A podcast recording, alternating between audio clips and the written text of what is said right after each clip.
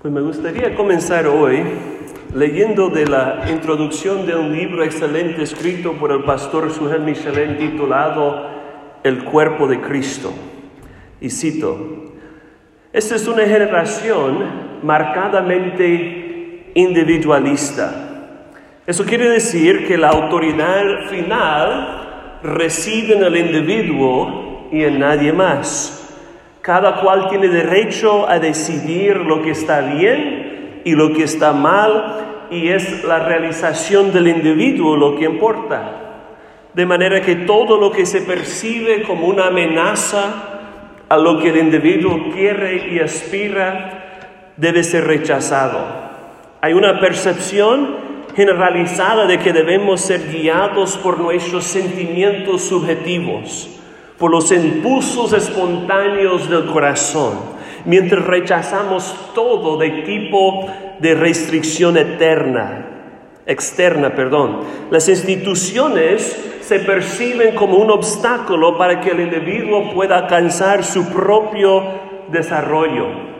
Esta es una generación absolutamente anti-autoritaria. Es por eso que los héroes de hoy son como el personaje que actúa por su cuenta y lo resuelve todo sin la ayuda de nadie más. El individuo obra por sí solo y es gobernado únicamente por sus propias reglas. Fin de cita. Y como respuesta a ese individualismo tan predominante en nuestra cultura, la palabra de Dios nos llama como cristianos a una comunidad intencional en el cuerpo de Cristo. Cuando pensamos en el proceso de la santificación, es muy fácil pensar de mi relación personal con Cristo. Sin embargo, lo que veremos hoy es que la santificación es algo que debemos buscar juntos como iglesia, no como individuos aislados. Y para ver esta verdad les invito a abrir sus Biblias en Romanos capítulo 12 y vamos a leer los versículos del 3 al 8. Romanos capítulo 12 y vamos a leer los versículos del 3 hasta el versículo 8.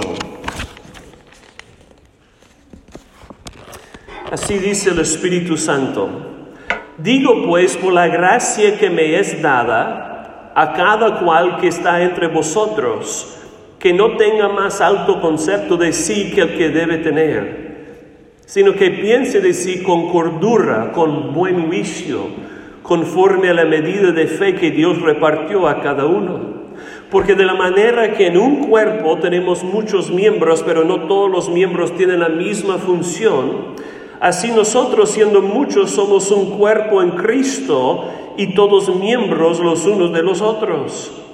De manera que teniendo diferentes dones según la gracia que nos es dada, si el de profecía, úsese conforme a la medida de fe, o si de servicio en servir, o el que enseña en la enseñanza, el que exhorta en la exhortación, el que reparte con liberalidad, el que preside con solicitud, el que hace misericordia con alegría. Padre, gracias por tu palabra que es lumbrera a nuestros pies y lámpara a nuestro camino.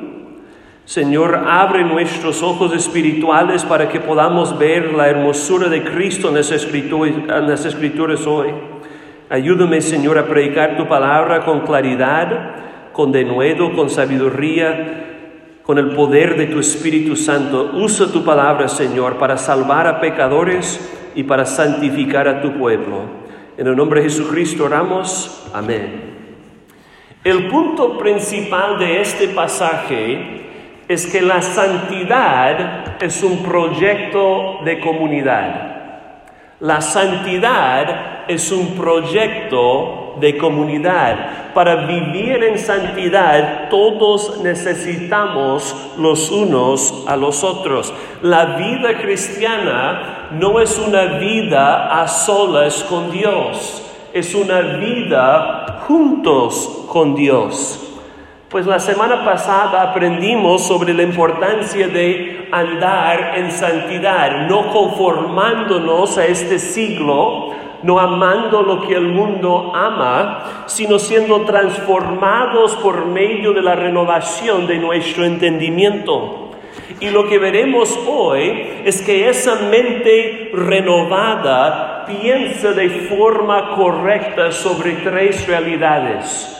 Nosotros mismos, la iglesia local y los dones espirituales. Así que en primer lugar, para vivir en santidad necesitamos tener un concepto correcto de nosotros mismos.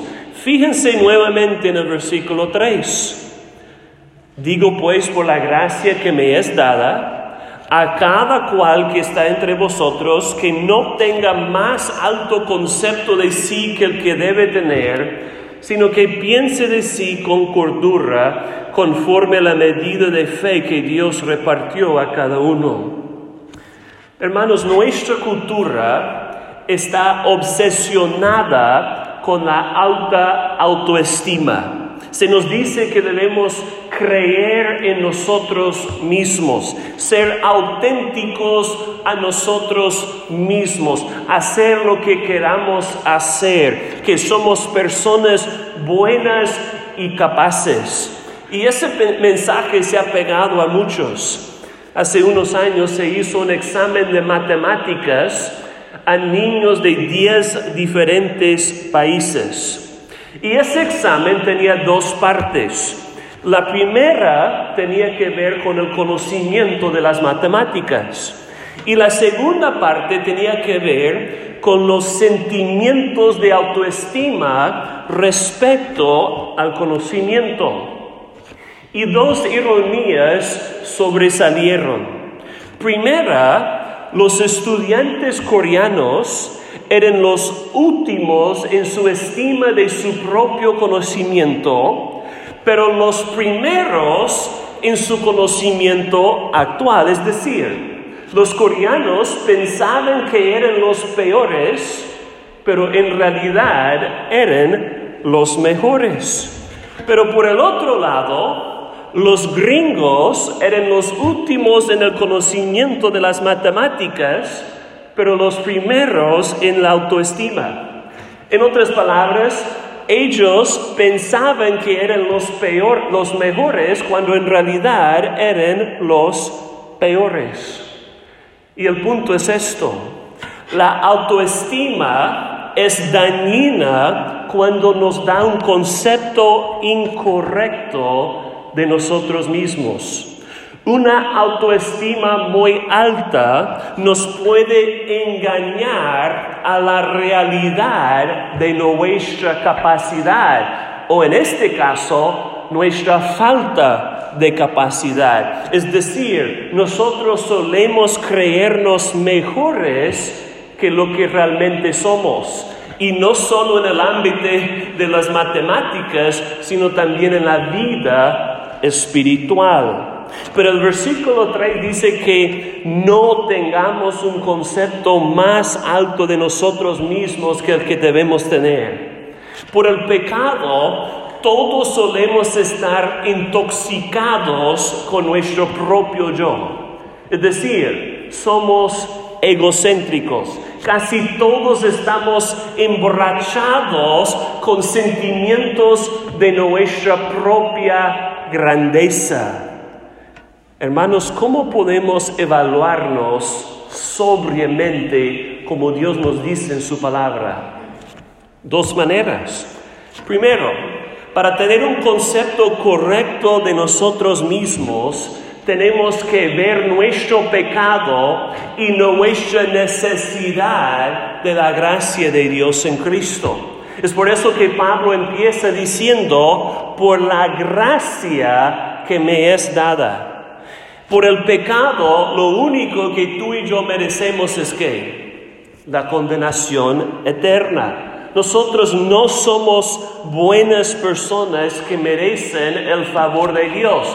El mundo piensa que somos personas básicamente buenas, pero a veces hacemos cosas malas. Pero la Biblia enseña que somos personas malas que a veces por la gracia común de Dios hacemos cosas buenas. Es por eso que para estar bien con Dios necesitamos su gracia, su amor gratuito y merecido en Cristo. Y la buena noticia es que en Cristo Dios ha hecho por nosotros lo que jamás podemos hacer. Siendo Dios el Hijo, el Hijo eterno, Cristo Jesús se hizo hombre hace dos mil años para vivir nuestra vida y para morir nuestra muerte. Cristo hizo toda la obra de redención a nuestro favor. Es por eso que somos justificados, declarados justos, absueltos en el tribunal de Dios,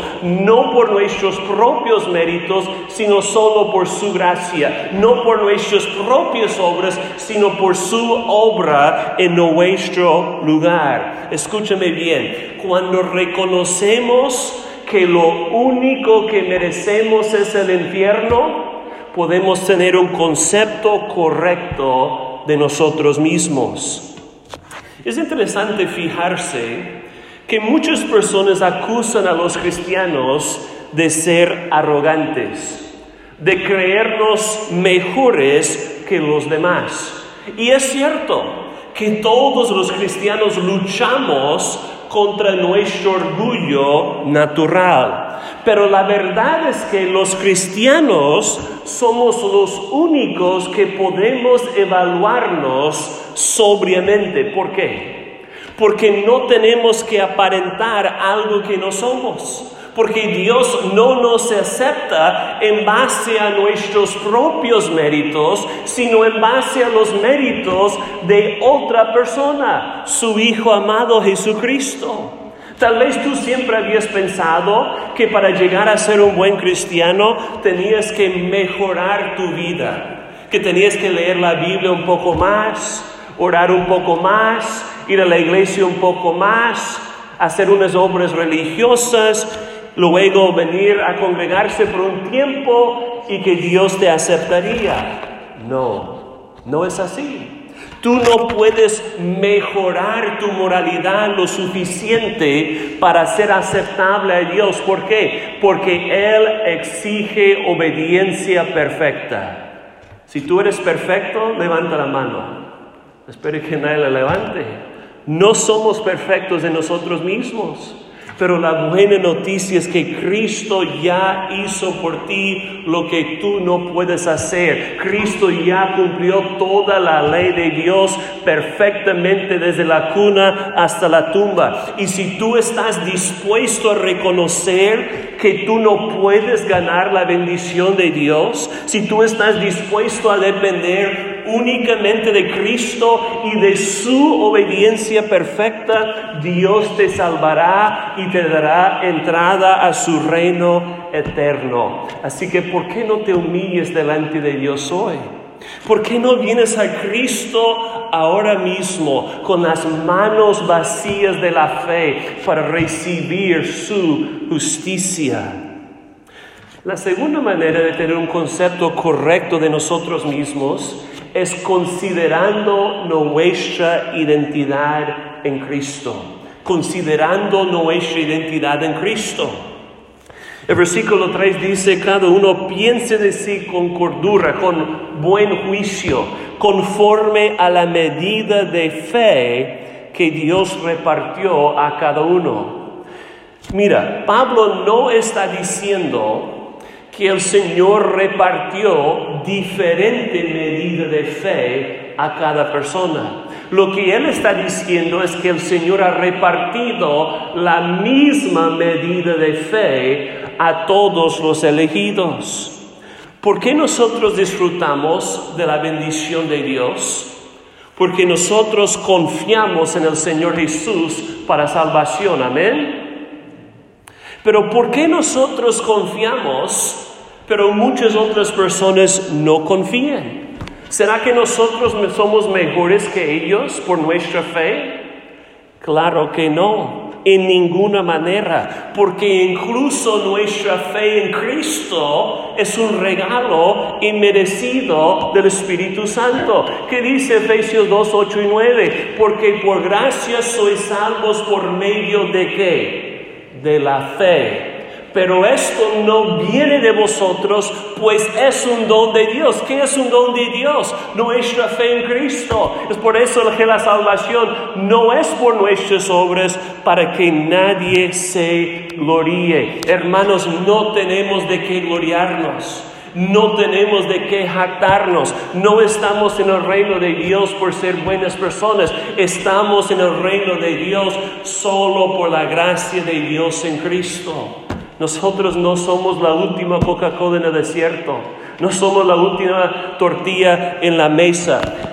Mira, el terreno es plano alrededor de la cruz. Nadie en la iglesia es superior a los demás.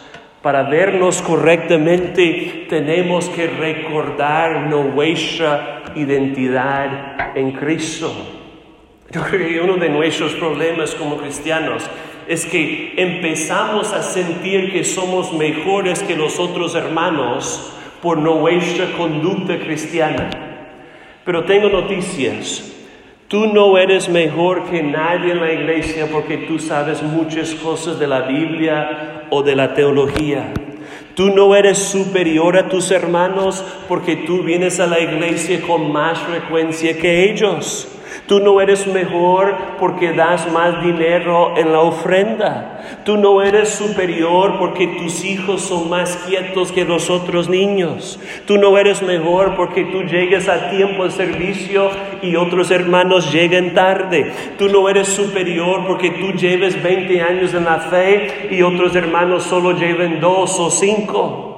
Tú no eres mejor porque tú tienes un rol de servicio oficial en la iglesia. Hermanos, somos lo que somos solo por la gracia merecida de Dios en Cristo. Pero ¿por qué debemos tener un concepto correcto de nosotros mismos? Porque si no lo tenemos, no veremos nuestra necesidad de nuestros hermanos en Cristo si nos creemos mejores de lo que realmente somos, no vamos a ver nuestra dependencia de la iglesia local. Si nos creemos algo que no somos, vamos a pensar que podemos vivir la vida cristiana a solas sin el apoyo de los demás pero escúchame bien, nadie puede andar en santidad sin la ayuda de otros hermanos en Cristo. Y esto nos lleva a nuestro segundo encabezado. Ya vimos que para andar en santidad tenemos que tener un concepto correcto de nosotros mismos. Ahora vamos a ver que para andar en santidad necesitamos tener un concepto correcto de la iglesia local. Miren los versículos 4 y 5. Porque de la manera que en un cuerpo tenemos muchos miembros, pero no todos los miembros tienen la misma función. Así nosotros, siendo muchos, somos un cuerpo en Cristo y todos miembros los unos de los otros. Hermanos, no somos cristianos independientes, somos interdependientes.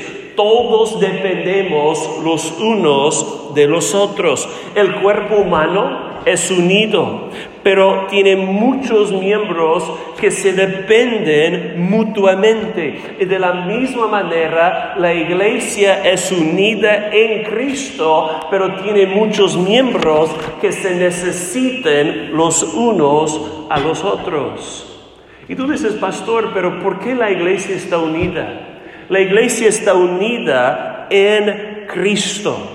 Antes nosotros estábamos alejados los unos de los otros por nuestros pecados pero el Señor nos ha reconciliado por la sangre de Cristo. Es por eso que en Cristo ahora todos somos conciudadanos del reino de Dios. Nosotros somos miembros de la misma familia de Cristo. Nosotros somos piedras vivas en el mismo templo. Nosotros somos miembros del mismo cuerpo. En Cristo somos uno. Pero en medio de nuestra unidad también existe una gran diversidad. La iglesia es diversa en muchos sentidos. Hay diversidad de dones, de nacionalidades, de personalidades, de costumbres, de preferencias y de gustos, pero nosotros estamos unidos en Cristo. Somos el cuerpo de nuestro Señor Jesucristo. El apóstol Pablo amplifica esta enseñanza en el capítulo de 1 de Corintios 12. Quiero que escuchen algunos versículos de 1 de Corintios capítulo 12. Pablo dice, el cuerpo no es un solo miembro, sino muchos. Dios ha colocado los miembros, cada uno de ellos, en el cuerpo como Él quiso. Porque si todos fueran un solo miembro, ¿dónde estaría el cuerpo? Pero ahora son muchos los miembros, pero el cuerpo es uno solo. Ni el ojo puede decir a la mano, no te necesito. Ni tampoco la cabeza puede decir a los pies, no tengo necesidad de ustedes. Dios ordenó el cuerpo dando más abundante honor al que le faltaba para que no haya división en el cuerpo, sino que los miembros todos, todos se preocupen los unos por los otros. De manera que si un miembro padece, todos los miembros se duelen con él. Y si un miembro recibe honra, todos los miembros con él se gocen. Ustedes pues son el cuerpo de Cristo y miembros cada uno en particular. Hermanos, fíjense que Dios ha diseñado a su iglesia para que todos los miembros se necesiten los unos a los otros. O para hacerlo más personal, tú necesitas a todos los otros miembros de la iglesia Gracia y Verdad y ellos te necesitan a ti. Yo no soy muy aficionado del fútbol, pero algo que yo puedo decir con certeza es que ningún jugador, por excelente que sea, puede ganar un partido por sí solo. Por ejemplo, tú puedes ir a la pesca o a la cacería solas y tener éxito, pero tú no puedes ganar un partido de fútbol solo. Ni siquiera Messi puede ganarles a los 11 jugadores por sí solo. Hermanos, la vida cristiana no es algo aislado como la pesca. Es un equipo de fútbol. Cada miembro del equipo es necesario e indispensable. Es por eso que el pastor Sujel Michelin dice lo siguiente, ningún miembro del cuerpo puede funcionar bien sin los demás. Si tú le cortas la mano a un cuerpo vivo, no se forma otro cuerpo a partir de ese miembro que ha sido amputado, sino que se muere la mano y el cuerpo queda manco. Tan pronto una parte del cuerpo deja de hacer su función, todo el cuerpo sufre las consecuencias. De hecho, Dios diseñó el cuerpo humano para hacernos ver que ninguna parte es innecesaria ni insignificante. Ahora mi pregunta es, ¿qué de ti? ¿Cuál es tu concepto de la iglesia local? ¿Tú crees que la necesitas? Eh, ¿Cómo ves tú a los otros miembros del cuerpo de Cristo? ¿Cuál es tu perspectiva de las otras personas que forman parte de la iglesia Gracia y Verdad? ¿Tú los ves como indispensables para tu vida espiritual? ¿Como necesarios para tu crecimiento en necesidad? ¿Tú reconoces para vivir la vida cristiana? ¿Tú necesitas la ayuda, el apoyo, el ánimo de otros hermanos en la fe? Es por eso que Dios no ha dado todos los dones espirituales a una sola persona en la iglesia. Hay una variedad de dones que son usados por diferentes miembros del cuerpo. Todos necesitamos la edificación de nuestros hermanos y ellos necesitan tu edificación también. Y eso nos lleva a nuestro último encabezado de hoy. Para vivir en santidad necesitamos tener un concepto correcto de los dones espirituales. Además de tener un concepto correcto de nosotros mismos y de la iglesia local, también necesitamos un concepto correcto de los dones espirituales. Fíjense en los versículos del 6 al 8.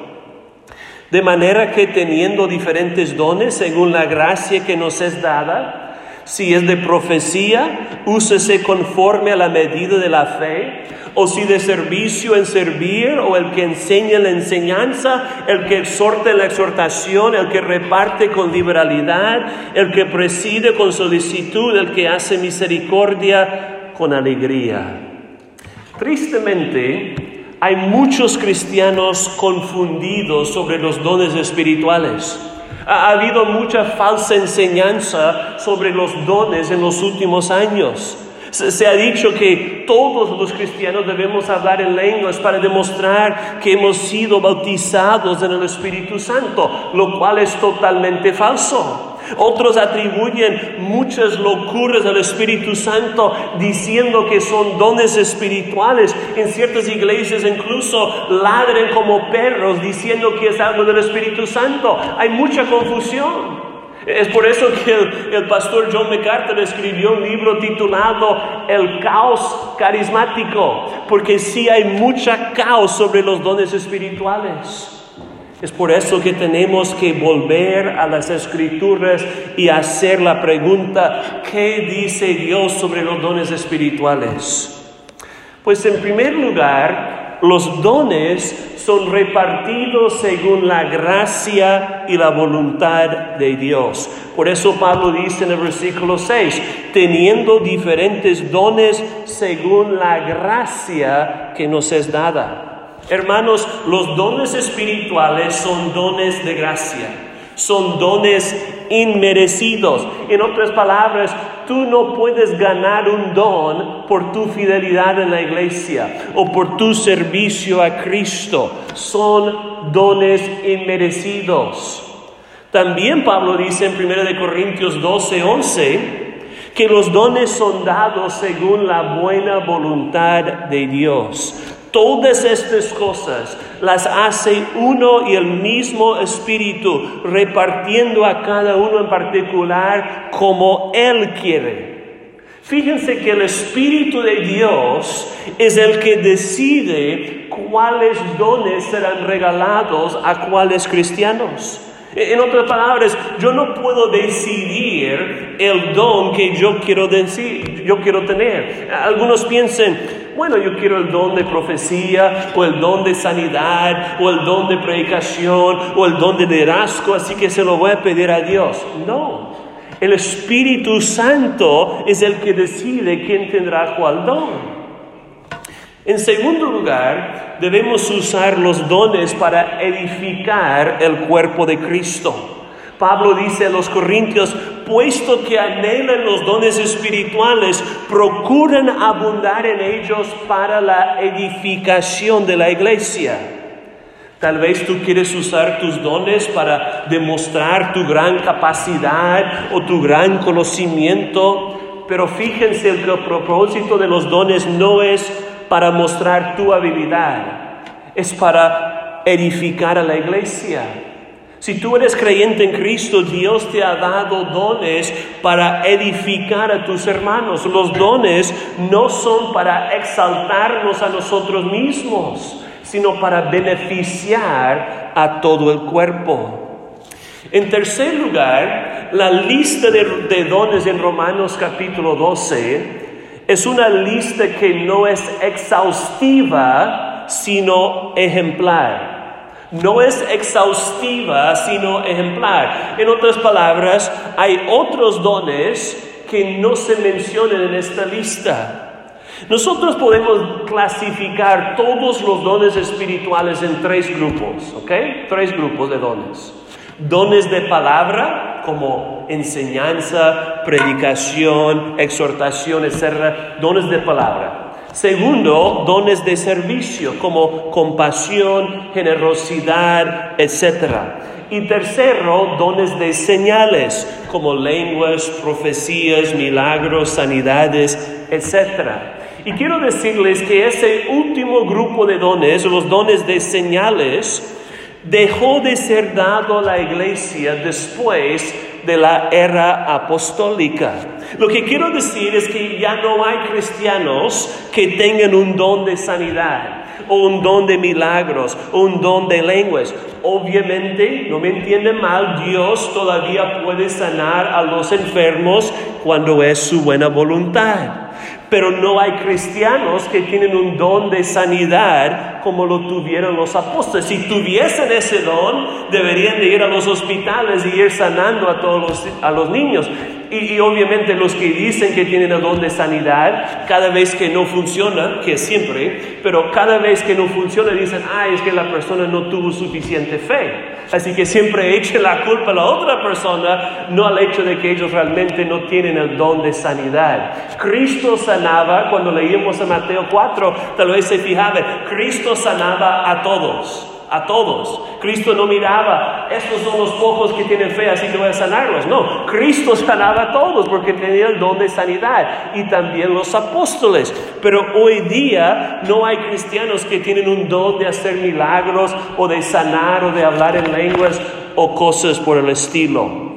Ahora, vamos a pensar un poco en esa lista de dones que Pablo nos da en Romanos capítulo 12. Primero, Pablo dice en el versículo 6, si el de profecía, úsese conforme a la medida de la fe. La profecía es hablar la verdad de Dios.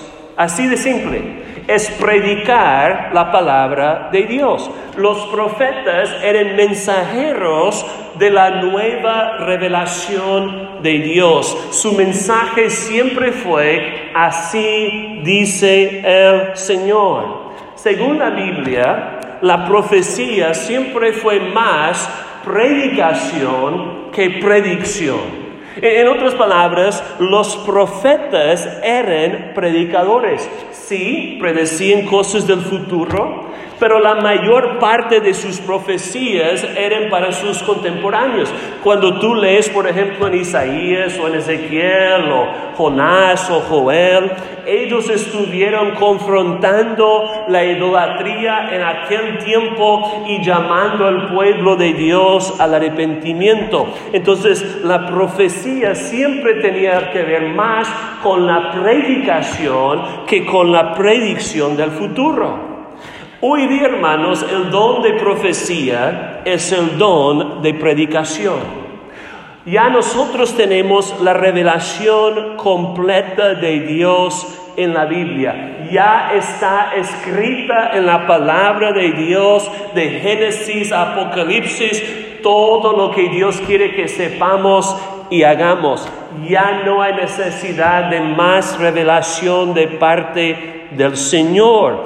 Dios ya reveló en las escrituras todo lo que quería revelar. Por eso ya no hay necesidad de más predicción de cosas del futuro. Cuando las personas salen diciendo, yo soy un profeta y Dios me dijo que va a hacer tal cosa en el futuro, no le hagas caso no hay necesidad de predicción para el futuro, pero sí hay mucha necesidad de la predicación de las escrituras. Los predicadores verdaderos en este siglo no están transmitiendo nueva revelación de Dios. Lo que están haciendo es explicar, exponer y aplicar la revelación perfecta de Dios que ya está escrita en la Biblia. Por eso Pablo dice, si el de profecía, úsese como conforme a la medida de la fe. ¿Qué significa predicar conforme a la medida de la fe? Pues la fe es la sana doctrina es la fe una vez dada a los santos en la Biblia. Los que prediquen necesiten proclamar lo que está de acuerdo con el Evangelio y las Escrituras. Mira, nadie puede enseñar herejía siendo guiado por el Espíritu Santo. Es por eso que nosotros tenemos una confesión de fe como iglesia para medir si la predicación está de acuerdo con la fe verdadera. Es por eso que nosotros recitamos los credos históricos y estudiamos las confesiones bautistas reformadas. Queremos saber qué es la doctrina que debemos creer y predicar. Ustedes necesitan saber qué es la sana doctrina para que cuando escuchen una predicación puedan discernir si está de acuerdo con la fe verdadera o no. Y tristemente hay mucha falsa profecía en nuestros días.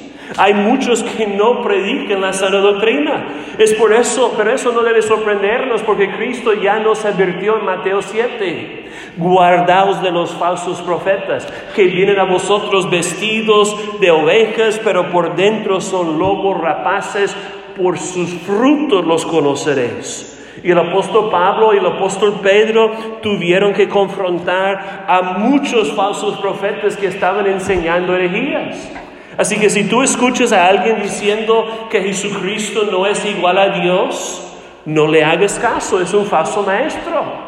Si tú escuchas a alguien enseñando que la salvación es por una mezcla de nuestra fe y buenas obras, no le hagas caso, es un falso maestro. Si tú escuchas a alguien diciendo que nosotros podemos perder la salvación que una vez teníamos en Cristo, no le hagas caso, es un falso maestro. Si tú le escuchas a alguien diciendo que Dios nos ha prometido riquezas espirituales y riquezas materiales y buena salud y en esta vida, no le hagas caso, es un falso maestro. Así que si tú tienes el don de predicar, predica de acuerdo con la fe verdadera.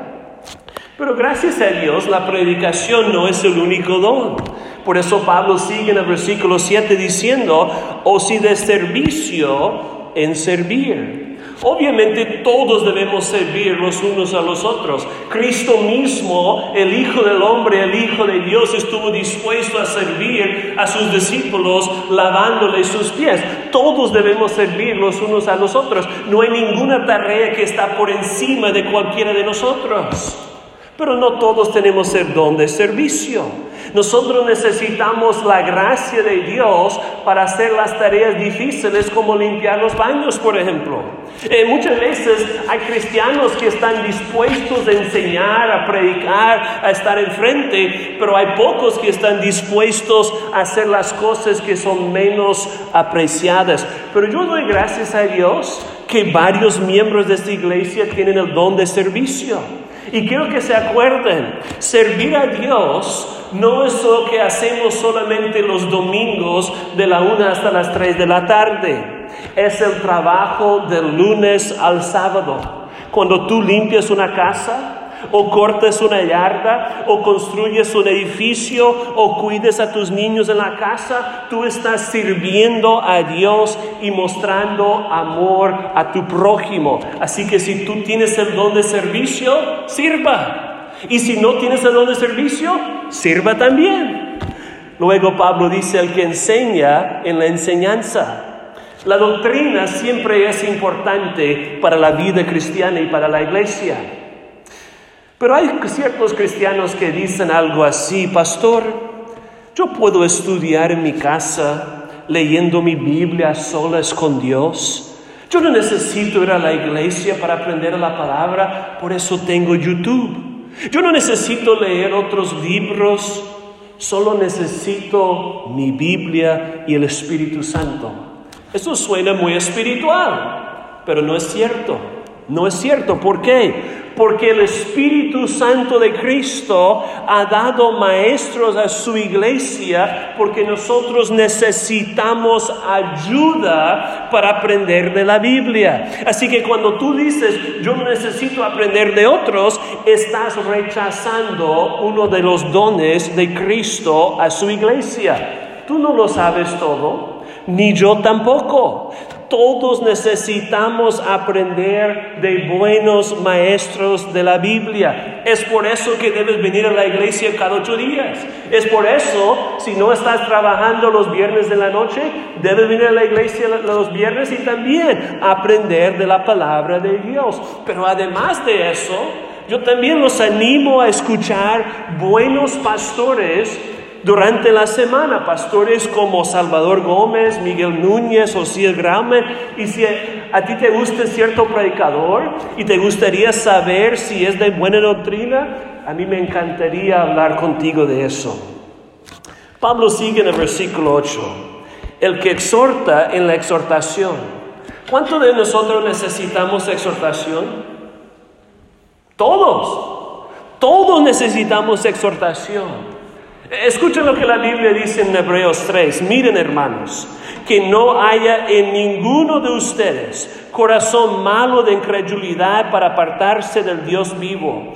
Antes exhórtense los unos a los otros cada día, entre tanto que se dice hoy, para que ninguno de ustedes se endurezca por el engaño del pecado. Fíjense hermanos, el pecado es engañoso. El diablo es astuto. El mundo es seductivo. Tú y yo podemos apartarnos de Cristo en cinco minutos. No, en cinco segundos. Es por eso que todos necesitamos la exhortación diaria. ¿Se fijaron? Entre tanto que se dice hoy, exhórtense los unos a los otros. Necesitamos la exhortación diaria de nuestros hermanos en la fe. Así que animémonos los unos a los otros a continuar en la fe y en abundar en amor y en buenas obras. Pero Pablo sigue diciendo, el que reparte con liberalidad. La idea es que todos debemos ofrendar con generosidad. La Biblia dice que Dios ama al dador alegre. Ofrendar no debe ser como arrancar un diente. Debemos ser gozosos y generosos en nuestras ofrendas. Y luego Pablo dice, el que preside, el que dirige con solicitud. A veces los líderes somos tentados a la flojera o a la pereza. Por eso los que dirigimos la iglesia debemos hacerlo con diligencia. Y Pablo termina diciendo, el que hace misericordia con alegría. La compasión no debe ser algo forzada, ni obligada, debemos mostrar misericordia con alegría, con gozo a los necesitados. Así que hermanos, ¿qué hemos aprendido hoy? La vida cristiana no es una vida sola con Dios, es una vida juntos con el Señor. La santidad es un proyecto de comunidad. Así que hermanos, tengamos un concepto correcto de nosotros mismos por la gracia de Dios y la fe en Cristo. Tengamos un concepto correcto de la iglesia local, viendo que todos necesitamos todos los miembros del, cuerpo y tengamos un concepto correcto de nuestros dones, usándolos para edificar a la iglesia y exaltar el nombre de Cristo. Hermanos, juntos, solamente juntos podemos crecer en santidad.